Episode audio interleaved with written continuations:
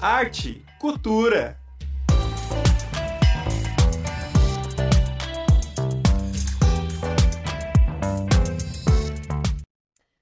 Olá, ouvintes e espectadores da Rádio Ninter, a rádio que toca conhecimento. Seja bem-vindo, seja bem-vinda a mais uma edição do Arte Cultura, o programa que traz para você todas as formas de arte e cultura aqui em todo o seu universo. Vocês me conhecem, eu sou a Bárbara Carvalho e eu estou aqui com meu companheiro do programa, o Arthur Sales, e hoje a gente vai falar sobre a 12ª edição do Olhar de Cinema aqui de Curitiba, que acontece dos dias 14 a 22 de junho. Seja bem-vindo, Arthur. Obrigado, Bárbara. É... Obrigado, ouvintes, espectadores que nos acompanham agora no programa, que vão ainda nos acompanhar aqui nos canais da Rádio Ninter.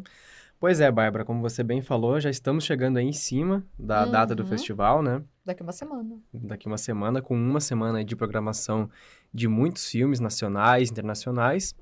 E para falar então desse 12 ano da edição, desse festival que já é um dos mais importantes do mundo na divulgação de cinema independente, a gente trouxe aqui o diretor artístico do festival, que é o Antônio Gonçalves Júnior, Antônio, seja bem-vindo. Obrigado por topar falar conosco aqui sobre o festival. Eu que agradeço o convite. Fico bem feliz de, de estar aqui nesse espaço, podendo falar um pouco do, de cinema e do olhar de cinema. Ah, perfeito. Ah, perfeito. Vamos lá então, pessoal, para a nossa conversa. Antônio, você é fundador e produtor criativo da Grafo Audiovisual desde 2007. Isso, né? Exato. Uhum. Que, é a, que é a produtora do festival desde a sua estreia lá em 2012, né? Conta um pouquinho pra gente como que foi a sua trajetória desde a fundação da Grafo até chegar no origem do Olhar de Cinema.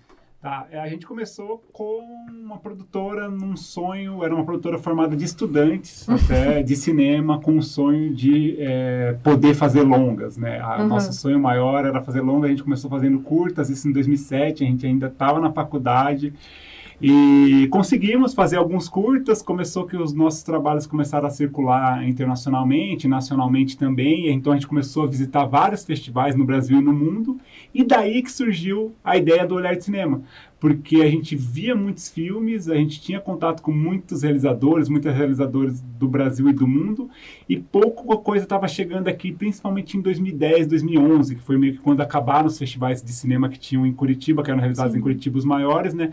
É, meio que acabaram, vários deles acabaram em 2009, 2010, e a gente ficou meio que órfão dessa, da acesso a esses filmes. A gente falou, pô, por que, que não vamos aí, essa mesma turma, né, que fundou a Grafo, eu, Ali, Muritiba e a Marisa Merlo, a gente, ah, por que, que a gente não faz então um festival para trazer alguns filmes para cá para compartilhar com a galera. A nossa intenção era somente essa, assim, fazer uma amostra, exibir alguns filmes para que o pessoal pudesse ter acesso a algumas coisas que a gente achava muito legal, que a gente se apaixonava e queria que as outras pessoas pudessem assistir. E daí, né, é, começou o olhar de cinema nessa ideia muito focado em Curitiba, muito projetado para Curitiba, muito pensado para ser feito em Curitiba, é, com as características de Curitiba, né, é, das pessoas daqui. E no primeiro ano eu lembro que foi maior desafio, assim, maior tensão também. Pô, será que vai dar alguém? Será que vai, ah, vai ter gente lá, né? Pô, primeiro ano, aquela coisa, né? Éramos estudantes ainda, estávamos terminando a faculdade, né? Demoramos bastante para terminar, porque fomos nos enrolando ali por causa de trabalho e tudo. E aí, será que vai dar gente? Lotou, assim, gente, putz, que alívio. Nossa, tem gente, então pelo menos a, a, funcionou o que a gente projetou. E aí hoje a gente chega né, na, na nossa 12 segunda edição do festival, super contentes, super felizes e com um público super grande também. E hum. chegam na 12 segunda com o mesmo friozinho na barriga com da certeza, primeira? Com certeza, não muda essa semana mesmo que antecede o festival, nossa, é uma doideira, assim, porque todo ano a gente tem coisas novas, né?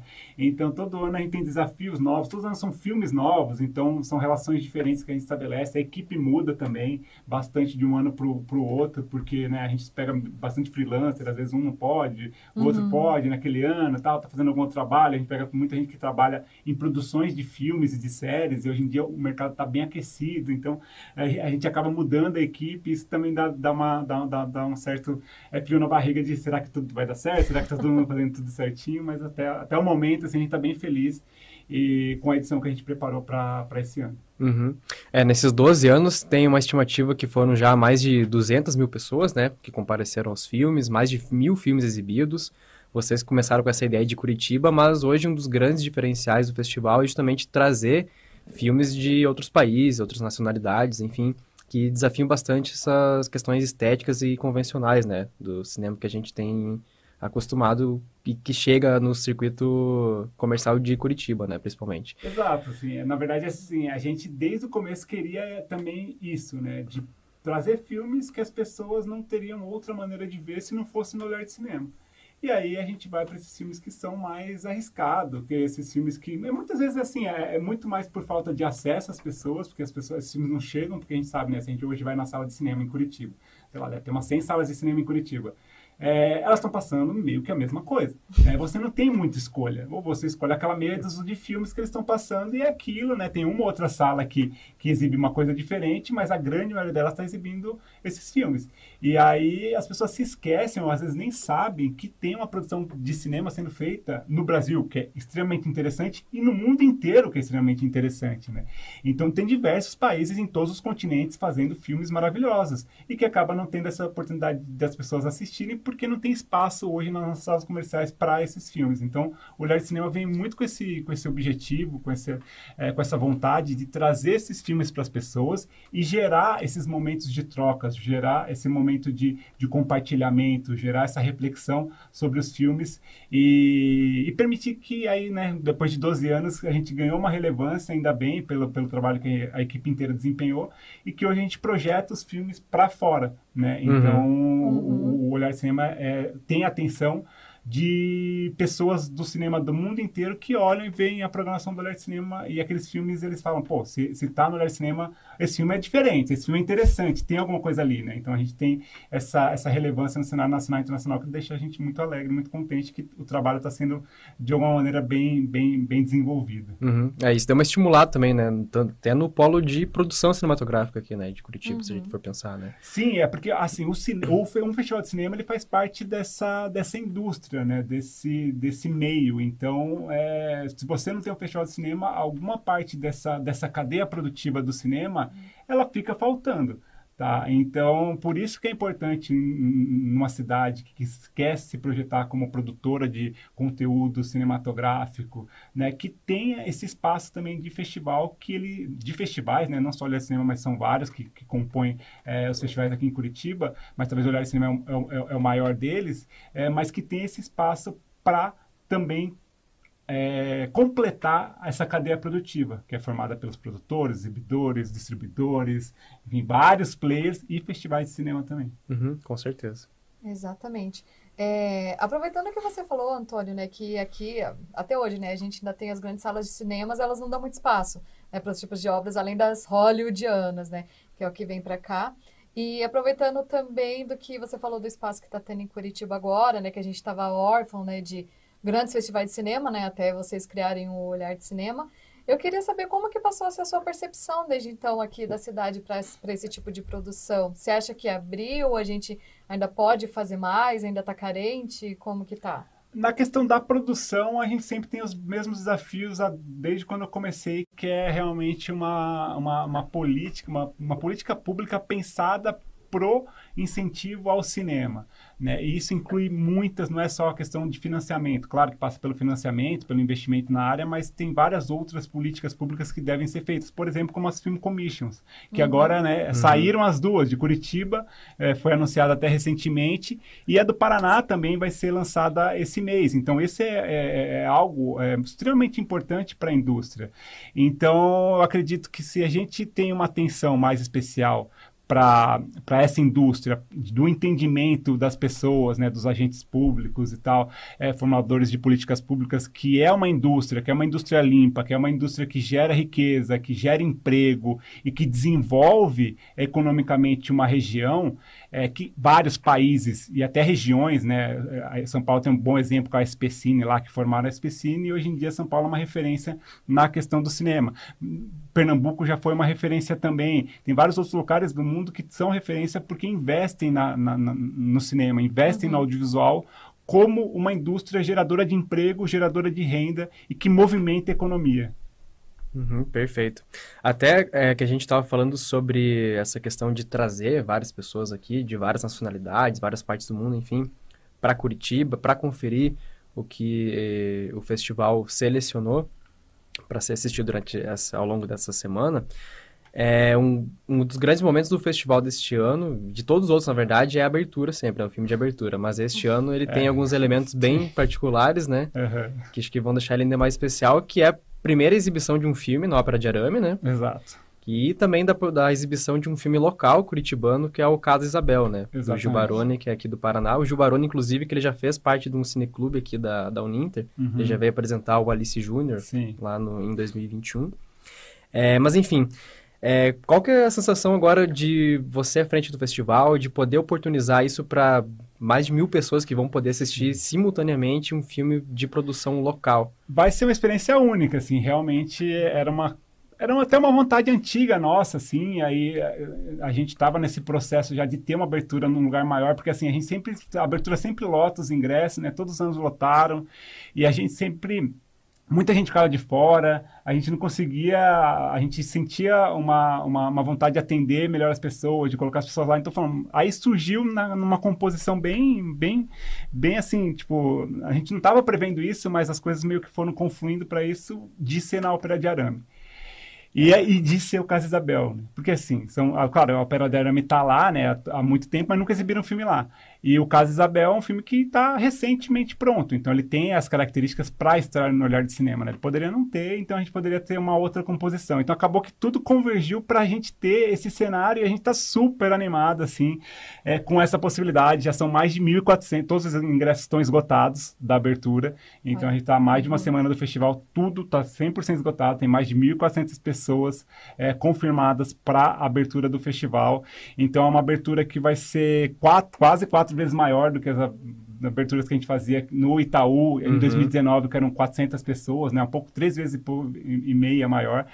Então isso traz uma... E num lugar super icônico da cidade, né? Que é, a- que é a Uhum. Ópera de Arame, que... Então assim, a gente quis realmente fazer a abertura como uma grande celebração. Uma celebração do cinema, uma celebração do cinema curitibano, do cinema paranaense, do cinema brasileiro e do cinema mundial.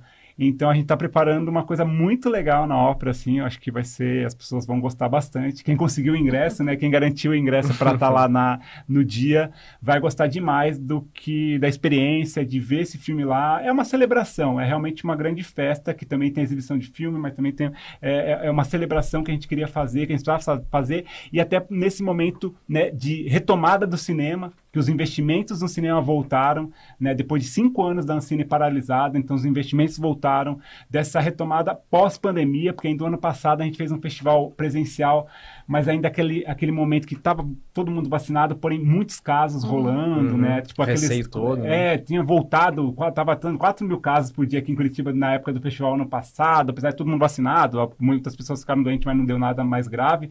Mas é, um, é ruim, né? Não é um lugar, né? Um momento confortável, né? As pessoas não estavam confortáveis. E aí esse ano a gente acha, a gente vê e acredita que as pessoas estão muito mais confortáveis e muito mais afim de participar. Então por isso é que até lotou tão rápido. Acho que todo mundo queria é, essa celebração, esse encontro, essa volta é, de se ver, né? Desse ambiente de celebração mesmo do cinema que a gente precisa também, né? A gente rala o ano inteiro ali. É, sim. É, nossa, é só dando murro ponta de faca, então acho que é, é uma celebração com o público, claro, mas também do, do cinema curitibano, do cinema paranaense e do cinema brasileiro. Uhum. Ah, exatamente. Para quem conseguiu o ingresso, com certeza vai ser uma experiência belíssima, né? Porque quem já foi na Ópera de Arame, né? Eu já fui em show lá e tudo mais. Completamente o ambiente, diferente, né? nossa, ele, o próprio ambiente, né, já vai tornar a experiência Sim. inesquecível, com certeza. Ah, e é bem É. importante, né, por ser um dos principais cartões postais de Uhum. Curitiba, né, de ter uma exibição lá do filme de abertura, né, já cria esse vínculo a mais, né, com Curitiba, de um festival é, exatamente local, né, que é de Curitiba e que não se replica em outros locais. né? Exato, ele foi pensado, o Olhar Cinema Festival Internacional de Curitiba foi pensado para Curitiba, né? A gente até teve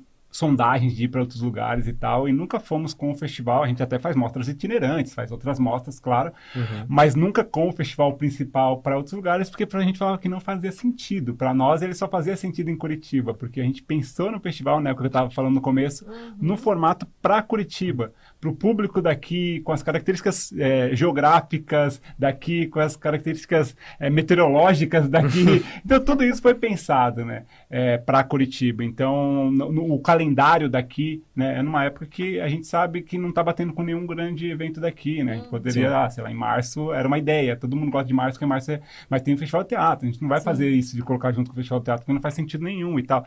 Então tudo foi pensado para para Curitiba, né? Então, realmente a gente está bem feliz de ter essa exibição. E também é isso que você até falou, e, do, do filme curitibano. Né? Pela primeira vez em 12 anos, um filme curitibano abrindo o festival. Então, isso deixa a gente extremamente feliz e honrado. E, assim, é, é o, o, nossa equipe de curadoria é bem rigorosa, assim. Então, realmente, a gente é apaixonado, a gente acredita muito na potência do Casa Isabel, é, dirigido pelo Gil Baroni. Ah, perfeito. E, Antônio, esse ano a gente tem, né, no, na edição do Olhar de Cinema, 87 filmes, né, de diversos gêneros, além de oficinas e também uh, do Seminário de Cinema, né, que é gratuito. Eu queria então que você explicasse para o pessoal, quem está acompanhando, é, como que funciona é, essa interação com o público além da sala de cinema, né? Porque às vezes a pessoa pode olhar e falar, olhar de cinema, ah, a única coisa que eu vou conseguir fazer lá é comprar meu ingresso e assistir um filme, né? Mas não, como que são essas outras atividades também? Olha, vai muito além disso, porque justamente o festival para nós ele só funciona a partir uhum. desse momento que tem essas outras atividades. Até tem o, o nosso guia de programação, né? É, que está disponível nas salas de cinema, que a gente está exibindo os filmes, que é o Cine Passeio uhum. e o Cineplex é, Novo Batel é, que quem tiver essa, esse guia na mão vai ver que o guia ele tem uma é, várias sessões tem um Dzinho. E todas as sessões têm um D significa que os realizadores e as realizadoras vêm para cá para debater o filme. Ah, então assim já é uma diferença né, grande de você ir lá só ver o filme e não falar com ninguém. Não ali vai ter uma, uma, uma, uma um debate. Então são várias sessões tanto brasileiras quanto de filmes internacionais que as pessoas vêm para cá para apresentar o filme, para debater o filme. Todas as sessões são apresentadas pela nossa equipe, que também explica um pouco do filme, contextualiza ele, explica por que, que ele está dentro daquela programação, dentro daquela mostra. Então também já é um outro diferencial. É... A gente tem as atividades de conferência de imprensa, que a gente chama, também abre para todo mundo que quer participar, que é um debate mais longo e aprofundado dos longas brasileiros que estão na competitiva brasileira. Uhum. Sempre pela manhã, no Cine Passeio, de maneira gratuita. Às 11 horas, no Cine Passeio, do dia 15 até o dia 21 de junho, é sempre às 11 horas também tem um seminário de cinema de Curitiba, trazendo diversos temas, diversos é, conteúdos, diversas palestras, masterclasses acerca do cinema contemporâneo, desde palestra, desde de, de mesas é, falando sobre plataformas de streaming, falando da distribuição do cinema brasileiro, falando do, do, do cinema documentário em Quebec, que é até um, uma parceria que a gente tem hoje com esse território no Canadá, que é, que é, que é o uhum. Quebec, que até tem uma mostra especial também. Então, tem vários assuntos que a gente discute no seminário, e conferência de imprensa, seminário, são gratuitos.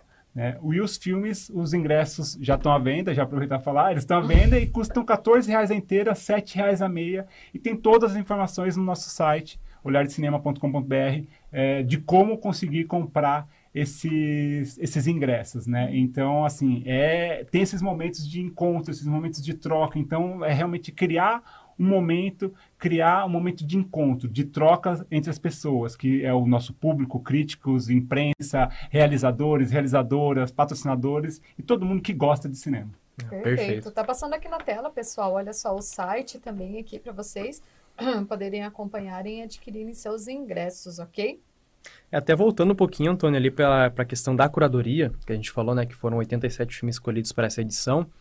E o processo de escolha dos filmes, de curadoria, reuniu quase 2 mil filmes, né, uhum. para a equipe de, de, curadoria. Eu queria que você falasse um pouquinho de como que é feito esse trabalho entre os curadores para a escolha dos filmes, se é uma curadoria mais ativa, que vai atrás das produções, se recebe inscrições, e como que se dá, por exemplo, a seleção das mostras especiais, como, por exemplo, vai ter esse ano da retrospectiva dedicada ao Cronenberg? Queria uhum. que você comentasse um pouquinho dessas escolhas. Legal. Assim, a gente tem uma uma, um processo de seleção que começa em janeiro. Na verdade, começa até antes de janeiro, mas a gente começa oficialmente em janeiro, que na verdade a gente acaba essa edição já estamos pensando na próxima. É, então, ele nunca termina. Uhum. fala que é um processo constante, mas oficialmente ele começa em janeiro e aí a gente abre inscrições. Claro que muitas inscrições chegam para nós. É, então as pessoas vêm, vão lá no nosso site, se cadastram, mandam o filme. Esse filme vai para alguém da equipe de curadoria que assiste e dá e faz uma avaliação de ah, tem a ver com olhar de cinema, não tem a ver com olhar de cinema, ou estou em dúvida. Basicamente é esses três caminhos que um filme pode ter ali dentro. Se está em dúvida ou tem a ver, vai para uma outra pessoa que aí vai ver, e se tem a ver, aí vai para a equipe inteira daquele, do grupo de, de, de, curadores, que é os curadores de curta, são quatro pessoas, os curadores de longa, que são quatro pessoas, e eu que estou nos dois grupos. Eu Uhum. sou a- o, o quinto integrante dos dois grupos é, de curadoria. E aí a gente vai nesse processo e aí depois nesse último, no último momento a gente conversa dentro dessas equipes de é, Zoom. A gente faz reuniões, várias reuniões para discutir aqueles filmes que a gente acredita que tem mais a ver para chegar aí na seleção, né? E ao paralelo a isso a gente manda muitos convites para filmes que a gente acha interessante de se inscreverem no festival. Né? A gente vai, a gente tem um, um mapeamento mundial de filmes, de vários festivais, de vários realizadores é, do mundo todo, que a gente dispara e-mails e fala, ah, você está com um filme novo? Pô, vi que você está com um filme novo, você não quer inscrever no Olhar de Cinema para a gente ver e tal. Então tem esse processo de, né, mais passivo de só receber os filmes Uhum. e tem esse processo ativo que é super importante, até principalmente nos longas metragens, é indispensável que a gente tenha esse processo mais ativo de é, conectar com os filmes que estão sendo feitos, que estão sendo lançados, né? Então, esse é o processo dos filmes contemporâneos. Já os filmes clássicos, vamos por assim, ou históricos, né? É, antigos, catálogo, é, a gente tem um processo de que a equipe de curadoria apresenta propostas de mostras. Então, essa equipe dessas oito pessoas apresenta, ah, eu pensei numa retrospectiva do Cronenberg, eu pensei numa... Aí, clássicos, eu acho, eu acho que esse filme para clássicos é muito legal. Eu acho que, pô, eu vi que passou no festival, sei lá, em Cannes, esse clássico que acabaram de lançar, vamos tentar trazer para cá, e assim vai. Então, é muito... Aí é 100% ativo, né? De propostas e de Aham. entendimento, ver o que está disponível, o que está disponível em DCP também, né? Que é o formato digital para exibição na sala de cinema, porque tem muitas cópias antigas que estão ainda em 35 milímetros, né? é, na película, e hoje as salas não, não têm essa capacidade de, de exibir esses filmes, só a Cinemateca basicamente é a que conseguiria. É, mas tem muitas questões em volta dessas cópias, são às vezes cópias únicas, elas não saem de onde elas estão, por conta de preservação, blá, blá, blá. então a gente tem esse- essas limitações de formato do DCP, né? E, e a partir disso a gente vê o que está disponível e começa a montar um programa que faça sentido, que seja diverso, que apresente diversos olhares, propostas, né, de cineastas é, homens, cineastas mulheres e tal, para ter essa diversidade também. Então, para nós é sempre é, é, é, esses caminhos que a gente vai de janeiro até a, final de abril, hum, focado, imerso, vendo o filme o dia inteiro, basicamente. Muito bom. É, Antônio, como você mesmo citou, né, você falou um pouquinho aqui do, da época da pandemia, né? E a gente sabe que o festival adaptou o formato em 2020 e 2021 por causa disso, né? Queria que você comentasse com a gente, então, o que, que a produção aprendeu durante esse tempo, assim, que tiveram que mudar esse formato.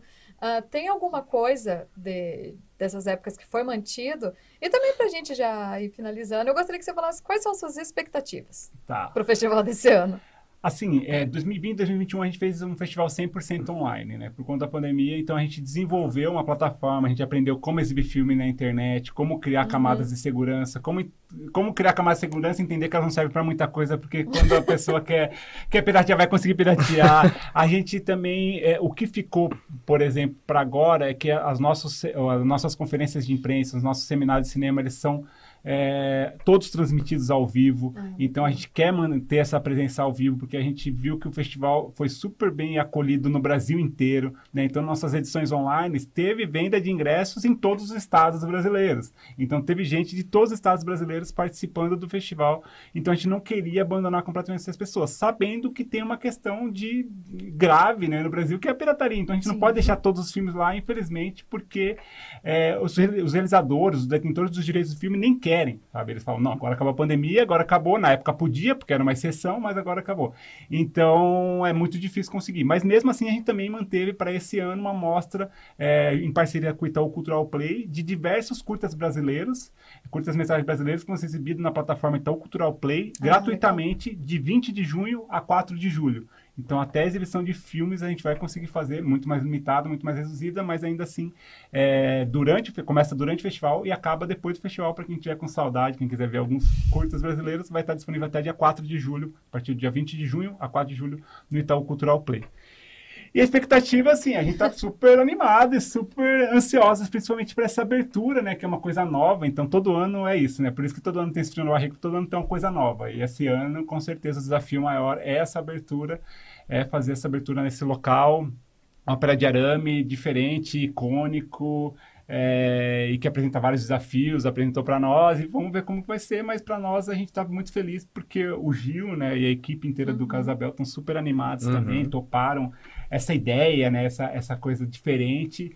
E isso que é legal. A gente se jogou e vamos lá, deu, deu boa agora, já os ingressos já esgotaram, agora é chegar lá e executar, dar o play e, e, celebrar, fazer a celebração mesmo que eu acho que a gente estava precisando depois de tantos anos sendo bem castigados aí com, com questão de pandemia, com questão de, de Ancine, né, que é a Agência Nacional de Cinema parada e com os fundos parados. Então, a gente acho que vai ser uma celebração, celebração e uma festa bem legal lá.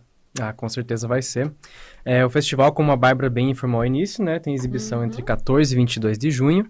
É, tem programação gratuita também, né, Antônio? Que é a Mostra Pequenos Olhares, né? Que são os filmes dedicados a infanto juvenil, né? Isso, crianças, família. Tem curtas e um longa, que o longa vai ser exibido no sábado e reprisado no domingo no Cine Passeio, com ingressos retirados de manhã, né, às 10h30, com retirada de ingressos 30 minutos antes da sessão, gratuitamente. E os curtas vão ser exibidos no Teatro da Vila. É... São duas sessões de curtas-metragens exibidas lá também gratuitamente. Uhum, perfeito. Então, pessoal, como vocês viram aí, programação bem diversa para todas as faixas etárias aí para todo mundo que quiser ver diversos estilos diversos gêneros diversas nacionalidades que é justamente uma das bandeiras né senão a principal do festival do olhar de cinema que é trazer essa pluralidade toda aqui para a capital paranaense, sempre celebrando o cinema, celebrando tudo que a gente tem é, localmente e internacionalmente. Muito bom. E lembrando, pessoal, olha só, olhardecinema.com.br para você conferir tudo que tem lá. E para quem quiser saber no decorrer dos dias o que vai estar acontecendo, nós, a equipe aqui da CNU, vamos estar lá também fazendo a cobertura do festival, da da tão esperada abertura aqui, como o Antônio falou, de demais dias também, de demais oficinas e tudo mais. Então você pode acompanhar aqui as nossas redes, tá bom? Da Rádio Ninter, do Ninter Notícias também, que vocês vão ficar sabendo de tudo por lá também. Vai estar tá bem bacana. Com certeza. Antônio, novamente, então a gente agradece pelo bate-papo, por você ter vindo aqui falar conosco, apresentar toda a estrutura do festival, comentar um pouquinho sobre filmes. A gente agradece a sua participação. Não, eu que agradeço. Fica o convite para todo mundo que quiser participar no festival. É de 14 a 22 de junho. É só entrar no site olhardecinema.com.br. Tem todas as informações lá. Espero que vocês aproveitem, que vocês curtam o festival. Bárbara, Arthur, obrigado pelo convite e estou à disposição. Obrigadão, Antônio. Bárbara, obrigado pela companhia. Agradeço também quem nos acompanhou aí ao vivo, quem vai ainda nos acompanhar depois nas nossas redes, YouTube, Facebook. Spotify, sempre no Rádio Ninter. Procurando lá, você encontra nossa programação completa, tanto do Arte Cultura quanto dos demais programas aqui da rádio que toca conhecimento. Exatamente. Mais uma vez, muito obrigada, Antônio, pela sua participação aqui hoje. Muito obrigada também, Arthur, por mais uma edição. E a você que acompanhou o nosso programa de hoje. Lembrando que tudo fica disponível aqui nas nossas redes do YouTube e do Facebook da Rádio Ninter e também no Spotify. A gente se despede por aqui e a gente se encontra na próxima edição do Arte Cultura. Pessoal, Tchau, tchau. Arte, cultura.